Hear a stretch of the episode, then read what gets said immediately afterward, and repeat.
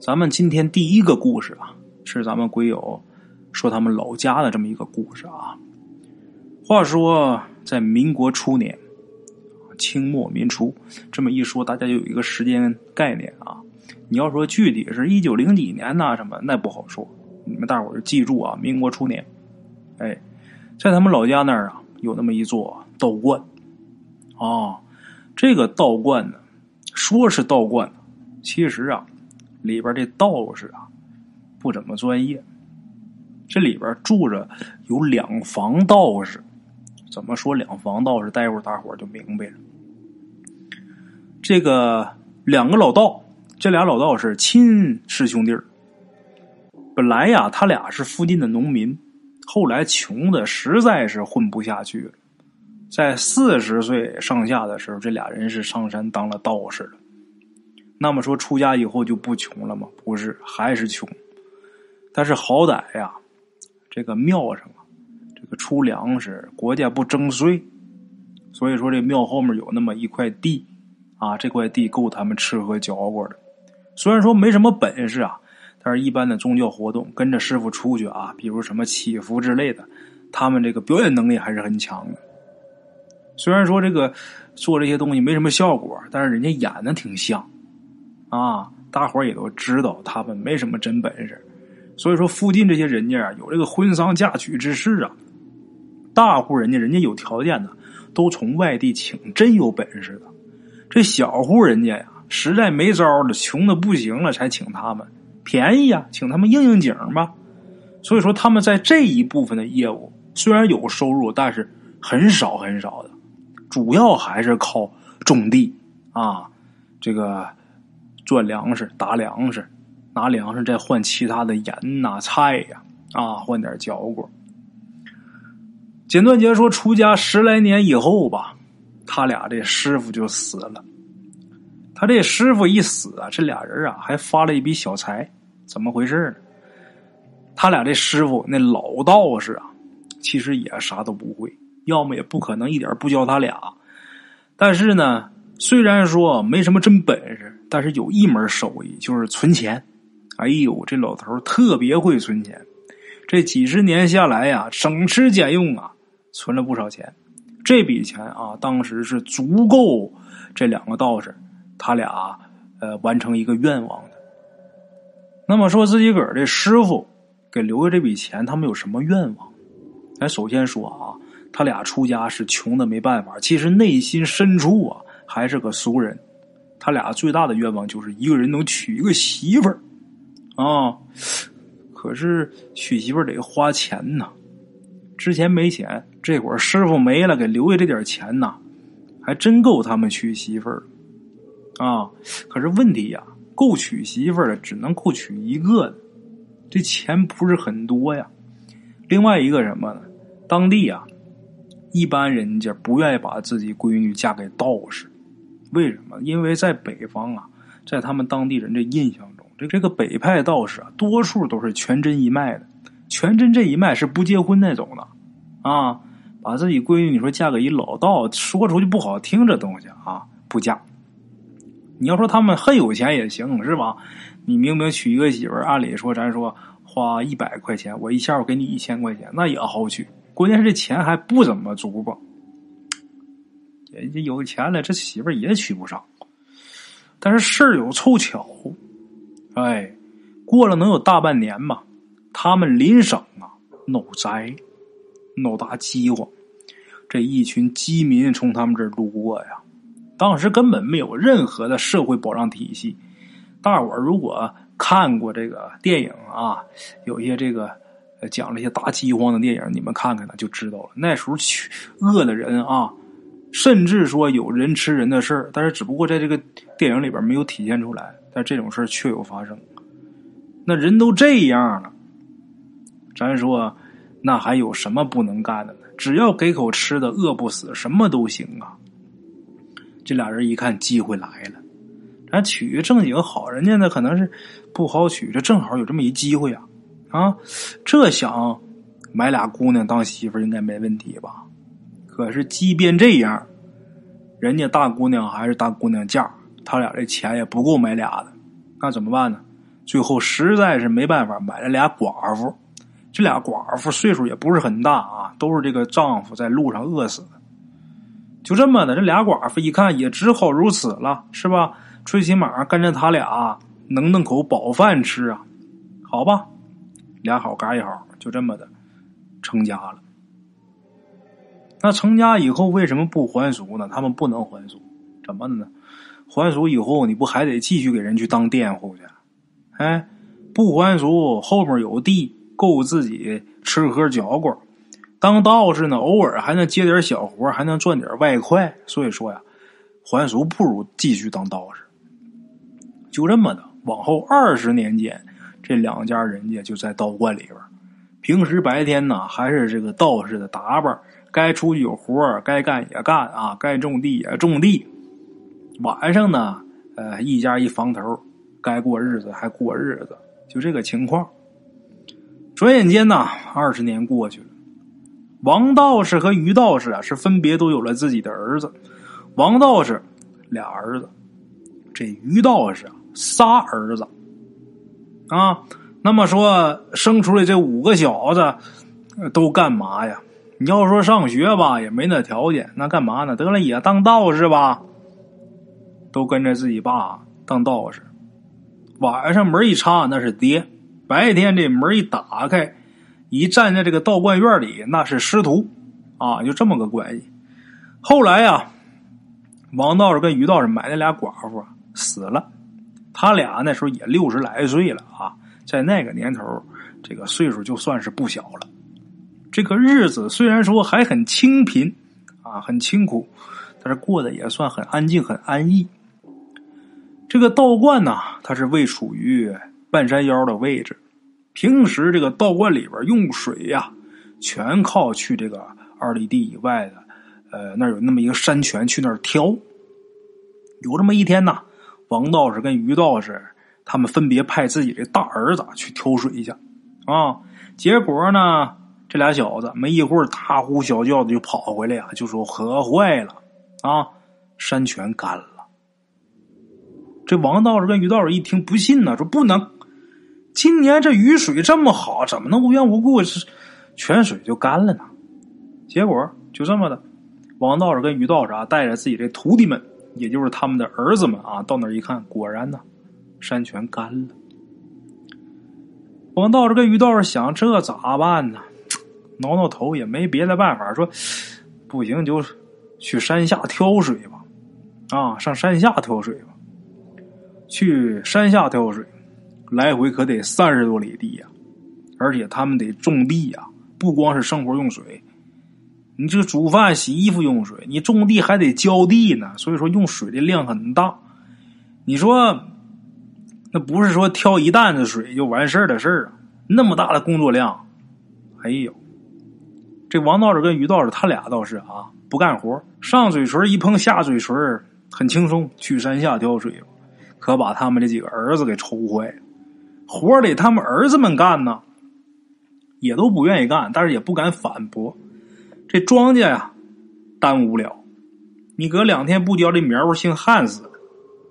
得了，这个让去挑就去挑去吧，说干就干，当天就干。挑水，来回三十来里地挑水呀，那什么概念？就慢说挑水，你就来回走三十里也够受啊。这一天下来，把这些儿子们给折腾惨了。哎呀，晚上躺在床上哪都疼啊！这些个小道士们就想啊，这不行啊，太累了。其中有两个岁数比较大点的就说啊：“ 咱们这么可不是事儿啊！你但是这这这地不浇水是不行。咱们这样，咱们去看看吧。那山泉那水源为什么会干枯啊？”是不是被什么东西给堵住了？咱把它通开，可比这么天天挑水强啊！对，这一商量啊，就达成共识了。这五个小道士啊，两个是那姓王道士他儿子，三个是那姓于道士的儿子。结果这五个小道士商量好之后啊，其中三个大的就是超过十六七岁的啊。商量说：“咱们仨去，剩下那俩胆儿小的，岁数也小，体力也不行，在家睡觉吧。就这么的，这个三个啊，岁数稍微大一点的就奔了那个水源了。啊，这一去啊，等天快亮，他们才回来。回来之后啊，就说呀，堵住水源的这东西啊，找着了啊，也搬开了。可是奇了怪了，这水依旧还是没出来。而且堵住水源这东西啊，特别的奇怪啊！怎么回事呢？他们知道这个泉水的源头啊，是从一个小山洞里边流出来的。这小山洞呢，说是山洞啊，你要说地洞还差不多，因为这个直径很小，这山洞也就是脸盆大小吧。顺着这洞往出淌这个山泉水啊。这个他们呢，到了这个山泉那儿之后啊，顺着这个泉水流过的这个河床啊，这个泉水的这个河床啊，就找到这个呃泉洞了，能有四五里地。到这泉洞那儿一看呢，这洞口啊，坐了一个能有四五岁的一个小男孩这小男孩光着屁股啊，堵在这个山洞口。后来回忆啊，他们说绝对没有看错，因为当天不但月色很好，而且几个人都走到这小孩身前了，离那小孩也就几步远。这小孩看见他们，又是招手又是笑呢。可是等再走近一点，这小孩忽然间就变成石头了。当时这去这哥仨，这仨小道士啊，你看我，我看你是面面相觑，百思不得其解呀。怎么变石头了呢？那咋办？都来了，搬开吧。这石头在这个洞口堵着，水也不出来呀。搬开吧。等把这石头搬开以后啊，半天这水还是没流出来。这哥仨其中有一个呀，挺着急，把这脑袋还伸这洞里边去看了看。那能看见什么呀？那洞里边黑么咕咚的，什么也没瞅见。啊，就这么的回来呀，把这事儿一说。说完之后，这于道士和王道士这俩老道士啊，也不知道这是怎么回事啊，想不明白，就告诉这几个儿子得了，还是继续去这个山下挑水吧。啊，这几个儿子很无奈呀。就在当天晚上啊，怪事发生了。白天他们又是干了一天的活晚上啊，在这个床上已经躺好了，忽然间啊，就起了一阵大风。这大风刮了能有一分钟吧，刮了一分钟也就过去了。虽然说很猛烈，但是时间很短，就一阵儿。啊，这阵大风啊，不但山上这些道士被惊醒了，就连这山下几个村子的村民呢，也都被惊醒了。风太大了，挺怪，可是当时没太在意，过去了也就算完了。就听，哎呦，这风怎么这么大呀？啊，感觉这瓦都要给掀起来了。没一会儿过去了也就得了，该睡觉睡觉。结果等第二天一早起来，这俩老道士发现了，去过这水源的三个小道士可都死了，死的很平静。这消息传出去之后啊，这些个村民呐，也都挺惋惜的，就说：“哎呦，你看那个道观那几个小伙子挺好的呀。”这怎么说死就死了呢？哎呦，可惜了了呢！你说真奇了怪了啊！这人能昨天还来我们这挑水呢，这今天就说完就完了呀？村民们这么说，这俩老道士啊，更是啊，那眼睛都红了。不对呀，这不是正常死亡啊！傻子也看得出来呀，哪有这仨棒小伙子一一一气儿都死了的？身上什么伤没有啊？这怎么回事这必是啊有问题。这哥仨昨儿说去水源，看见一小孩变成石头了，回来就隔一天，当天晚上都死了。怪了事儿，这里边必有邪祟呀！啊！哎呀，怎么办呢？王道士和于道士生气呀，儿子没了呀！我仨大儿子啊，那那个。他的儿子那如同我的一样啊，我的也如同他的一样啊。我们俩这儿子就这么就没有了，不行。我们还是道士怎么能让这邪祟就这么作恶呢？俩人虽说没什么本事，但是毕竟这个道观是几百年的道观，他们没有本事，这个好歹这个道观里边啊还有存货啊。其实这俩道士也不知道怎么降妖作怪，但是那是亲儿子亲生的，死的不正常，那当爹的肯定不干呢。妈的，干他！干他！你得找东西有法器呀，翻箱倒柜的找啊！他俩本意啊是想找件法器去报仇去，找来找去呀，还真找了不少能用的东西。也不知道这东西都咋用，但是知道这东西肯定能用，还找出几本书。俩人也不认字儿啊，反正那上有图啊，看看图，拿着这些东西去报仇去。这俩人准备的也算是。充分准备了七八天，就在他们这个认知里边，但凡跟降妖作怪有关系的东西都带上。俩人带着家伙事啊，就给自己这仨儿子报仇去。这俩人准备足了，一说去报仇去，这附近的这些村民们呐，就听着信儿了。这个事儿你们想，那一会儿就传开了呀。一听说今儿个就去报仇去了，那附近村民那都来看热闹了啊。就见这俩道士背着一些法器就上了山了。过了一会儿啊，回来了。这俩老道啊，都是一身的汗。这大伙就问他怎么样了？逮着那妖怪啊？逮着没有啊？那俩妖怪长得是红的，是绿的呀？这俩人说不知道啊。俩人说不知道。他说你俩去干嘛了呀？没干嘛呀，就把这些法器都扔那洞里边了。这还真是，这俩人是临时抱佛脚，也不知道都什么法子啊。总之是把这些法器说，你不说这个，呃，这这这这这妖怪在门口堵着呢吗？这水源水给堵住了，那准是钻洞里了，那肯定在洞里呀。把这法器厅堂五四都给扔这洞里边啊。然后问他俩，这俩妖怪长啥样？不知道，反正扔里边扔完，我俩就回来了。那怎么一身汗呢？这跑的累的呀，害怕呀！哎呦，正在这说话呢，忽然间听见啊，就是山泉水源那边啊，一声巨响，紧跟着这俩老道士啊，整整齐齐的咕咚一下，同时摔倒在地。有胆大的上去一摸，这人死了。哎呀，之前一点征兆都没有啊，还在这白活呢。我怎么往里边扔法器，如何如何的呢？这一下就死了。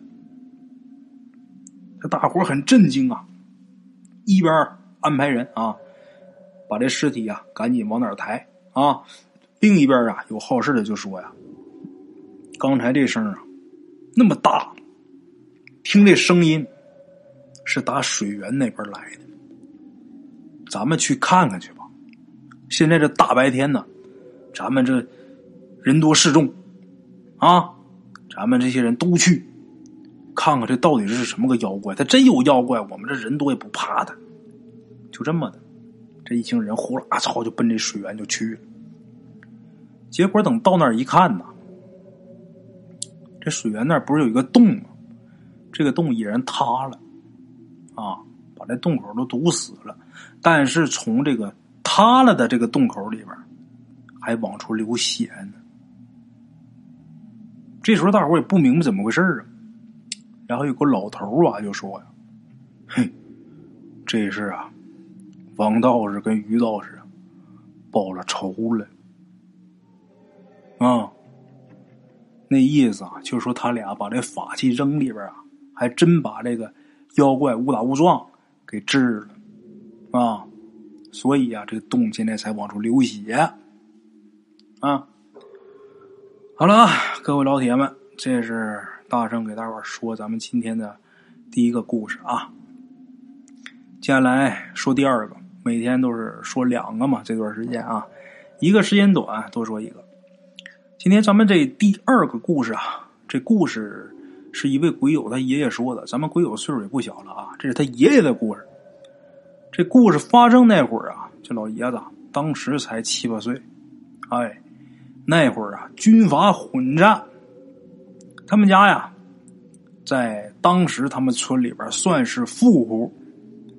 虽说是富户啊，也不过是能吃饱饭而已啊。那年过生日的时候啊，他过生日那年是八岁。过生日的时候，家里边就做出了一个影响他一生的决定。什么决定？明年送他去读书。啊！大伙一想，这有什么可奇怪的？哎，你听我说呀，那时候村里边没人教书，想读书你就得去村西边能有十来里地远的那么一个村庄，那有一个私塾。啊，在当时那个村里边啊，能读书的孩子只有他一个，就在他们村里边只有他一个。所以说，鬼友他这爷爷啊，是又骄傲啊，又好奇呀。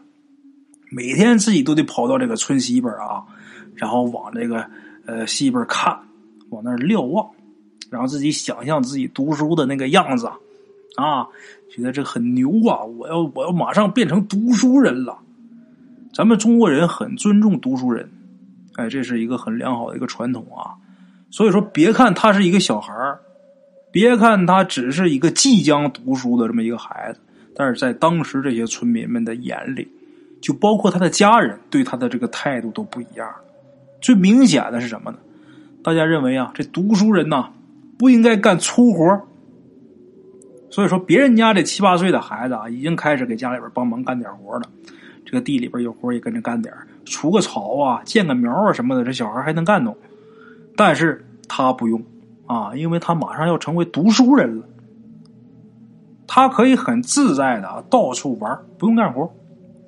他不是总去这个村西面吗？啊，在那儿他发现一个比较好玩的东西。哎，这村西面啊有那么一片荒地，在这荒地里边有那么一座石碑。这石碑的年代啊很久远了，这村里的老人呐说不清楚这个石碑的来历。也不知道这石碑是哪一年的啊？这个碑虽然是石头的，但是呢，呃，由于啊风吹日晒，时间长，这个石碑上的这个文字啊也风化的差不多了。不但这样啊，就别说它风化了，就即使是没风化，这村里边他没人认识字啊。这石碑是一直在那立着，他以前也见过，但是大人们呐就总说说你可不能爬上去啊。之前他不敢不听，但是现在呀不一样了。为什么？因为我已经马上是要上学的学生了，我马上是念书人了，是不是？我爬个石碑，我能怎么的？就这么的，头一回啊，壮着胆子就爬上去了。结果啊，没挨说。一般别的小孩爬上去，那准得挨骂挨揍啊。但是他爬上去，有一个村民路过，就说了一声：“嘿，学生，看着别摔了啊！”一听管自己叫学生，看着看着点，别摔了啊！哎，居然没让自己下来啊，没硬把自己给抱下来，他很有成就感呢啊！其实这些个大人呢，不让这小孩爬这石碑呀。也并不是说这石碑有什么神奇之处，只不过呢，这个碑的年代啊比较久远了。一般这个老物件啊，这个大伙的心里对他都是有一丝敬畏之心的啊。这个鬼友他爷爷啊，一看哈，哎，我这爬哈，没说我，没骂我啊，就告诉我别看着点，别摔了。哎，这行了。打那以后啊，只要是有机会，他就去爬这石碑去。那在村中别的孩子眼里啊，那都羡慕的不得了啊啊！别的孩子都认为啊，这可能就是学生的专利啊啊，都很佩服他，都很钦佩，但是只能看着，自己不敢爬。为什么？我不是学生啊！这个爬石碑啊，那是一种享受啊！这个其他小孩都很崇拜他呀，他自己在上面也觉得好玩。另外一个什么呢？我高你们一头，是不是？你看你们都不敢爬，我能爬，为什么？因为我马上要上学了。哎，就这个心理，他总去爬去。后来他发现呐，原来石碑呀，还真挺好玩的。哪儿好玩？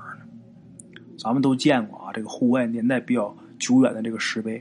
过去的这个石碑啊，石碑上面啊都有一个帽啊，就这个碑帽，就上面这个石碑上面啊，呃，比正常的石碑要宽一点、大一点，这叫碑帽。这个鬼友他爷爷啊，当时他在上面玩的时候，就发现啊，在这个碑帽上面有那么一条啊五彩线。哎，这不是说把它给这个这个。呃，放在那一根线啊，那不是。这石头风吹雨打，很斑驳，露出这石头芯儿的那个颜色，就好像是石头的纹理。但是这个纹理啊，是五彩的。最好玩的是什么呢？这条五彩线居然是活的。怎么讲呢？因为每天这个线呢，这个线的姿势啊，都是有变化的。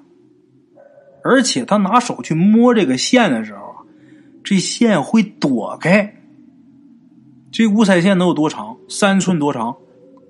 而且在这个石碑的碑帽上面，其他的小孩啊，在这石碑下面根本就看不见。所以说，每天他呀，这个都是这一副场景啊，就好几个小朋友在下面啊仰着头看啊。然后就望着石碑上鬼友的他爷爷啊，呃，就是望着他，他在上面就观察这个五彩线，隔一会儿啊，就试着拿那手去摸一下。如果这条五彩线要是躲开了，他赶紧啊就告诉下面说：“哎，看见这线躲开了，躲开了！”哎，底下这小孩就跟看着了似的啊，一阵欢呼，一阵雀跃啊！这大人们也都忙，这孩子在这玩这么 happy 啊，大人们也没工夫管，心想这小孩们不定。起什么幺蛾子？他们玩那玩意还有谱吗？没人在意啊！就这么大概啊，玩了能有十来天。有这么一天呢，他们还是在这玩这东西。这天天气啊本来很好啊，他们在这个石碑那儿玩，结果不到半个小时啊，这天忽然间就阴起来。当时不有他爷爷虽然岁数小，但是也知道我这阴天这要下雨呀。就这么的，鬼友他爷爷啊，赶紧就从这石碑上就下来了。就在他要爬下来的那一瞬间啊，他发现这个五彩线好像是变大了，就好像在长。可是这会儿他已经下了这个碑了。那么说，已经下来，我刚才我往下下前，我怎么影影绰绰看这个线长呢？他就要再上去看看去。可是自己这会儿又纠结，我上去是不上去呢？上去我怕这一会儿待会儿下雨再被雨给淋了呀。这时候其他的小孩啊，不知道是怎么回事啊。其他小孩可没看到那个线长啊，就都催他说：“快走吧，赶紧走吧，是吧？天天搁这玩线，咱也不能顶雨玩啊，疯了吧？快回家吧，要下雨啦！”这几个小孩啊，就乌泱泱都回家了。他也听大伙的话呀，也跟着一起往回走。结果走了能有。三五十米远吧，就听自己背后啊一声巨响啊！这声音有多大？这声音大的让这些孩子吓得啊都坐地上了。而且回家以后，一直到晚上啊，一个一个这听力啊才逐渐恢复，就好像一个炸弹爆炸就在自己耳边爆炸似的，耳朵都嗡嗡响，都听不见啊！那这么大的巨响，这么一响。他们肯定下意识回头看呢，但是下意识回头一看呢，只看到一道白光直冲天际，就打那石碑那儿出的一道白光。回到家以后啊，这个大人们都说啊，刚才那雷怎么那么大声啊？还有一道闪电，可是你说这雷也有，闪电也有，这怎么没下雨呢？还真是，这雷电过后不长时间，这天就晴了啊。这些孩子们啊，他们知道，那不是雷和闪电，那声是那石碑爆炸那声，那闪电是打那碑那出去的一道光。啊。后来逐渐就有孩子跟自己家长就说这事儿，然后这些大人们呐都去那儿看去，结果等到那儿一看呢，这石碑确实是已经是裂的稀碎呀，谁也都弄不明白这怎么回事儿。后来，鬼友他爷爷呀，不是上了学了吗？小学念完念中学，中学念完了再往上读。在县中学读书的时候啊，他就跟教他的一位先生啊，就聊起过这件事这位先生就说呀：“你说的那种情况，应该是那石碑下面压着一个神兽，应该是一条龙。哎，你那天看着石碑炸裂，这一道白光直冲天际，就说明这条龙啊，挣脱了这个束缚，上了天了。”啊，到底是不是龙？那玩意儿谁也不知道。反正人家先生啊，这么一说，这个先生说的也许是有依据，也许也就是跟我一样啊，给他们讲了一个鬼故事啊。但这事儿确实挺好玩的。今天是把这故事分享给大家。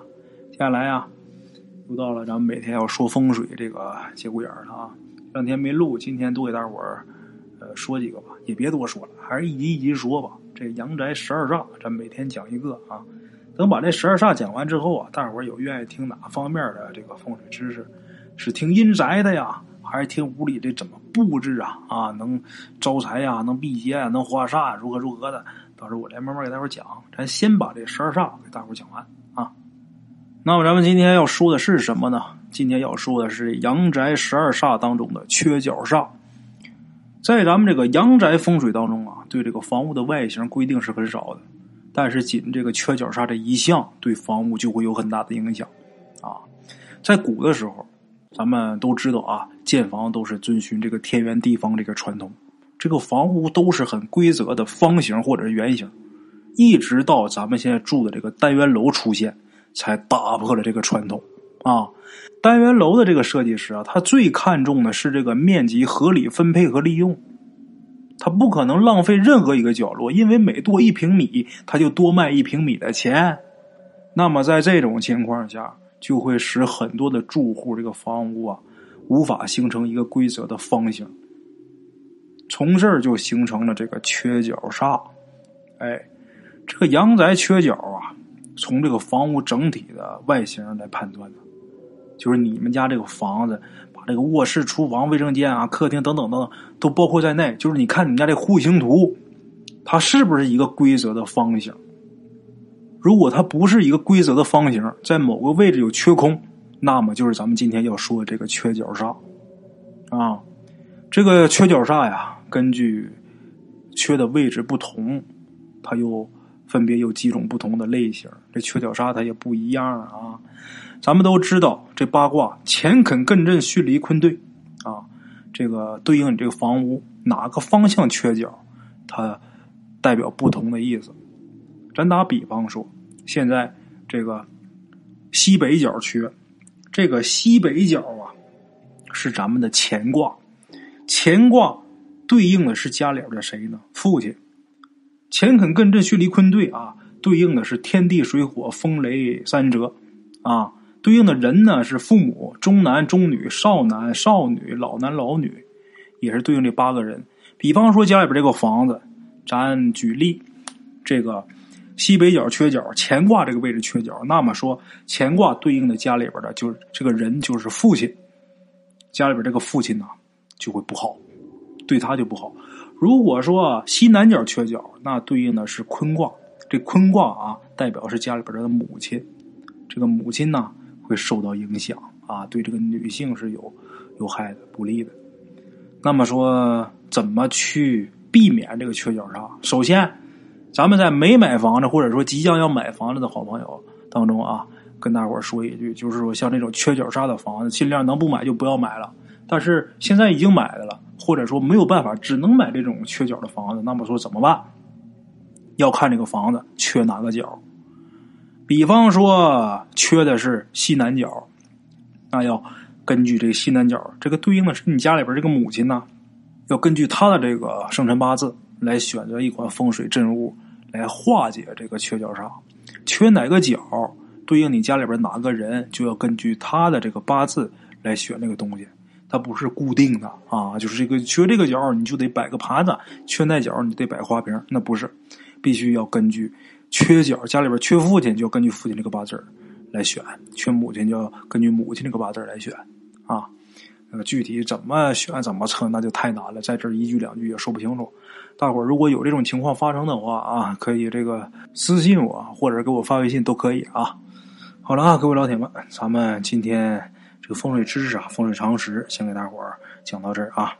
明天同一时间，大成规划，不见不散啊！听完之后啊，觉得讲的还可以，大家给我点个赞，啊，多评论评论啊！好了啊，明天见。